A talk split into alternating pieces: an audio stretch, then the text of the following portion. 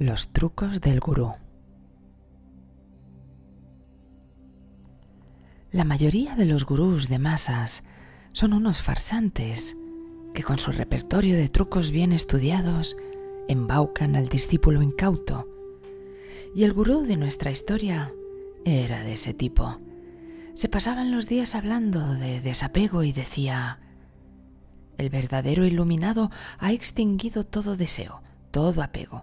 Tal es mi caso. Para mí, amados míos, es lo mismo un terrón de arcilla que un lingote de oro. Iba a visitar una ciudad en la que pensaba reunir un gran número de devotos. Anunció previamente a la asamblea espiritual que cada cual traiga como presente lo que pueda. Para el que os va a hablar es lo mismo os lo aseguro, un terrón de arcilla o un lingote de oro. Yo estoy más allá del apego. Al atardecer, infinidad de devotos acudieron a recibir la bendición y gracia del gurú.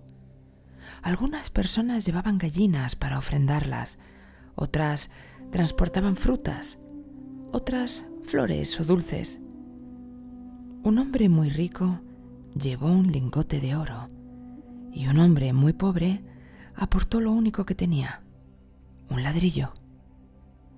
Cuando acabó la asamblea espiritual y se fueron los visitantes, el gurú dijo a sus más próximos acólitos, Quedaos con la comida que necesitemos para los próximos días y repartid el resto con los pobres, pero que se sepa que es una caridad que yo les hago.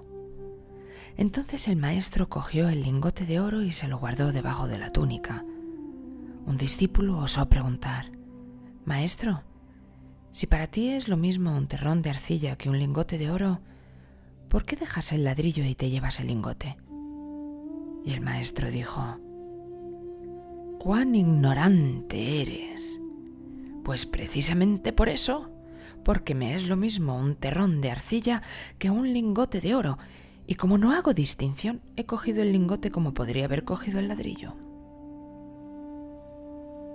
El sabio declara, el verdadero maestro y el que nunca falla es la enseñanza.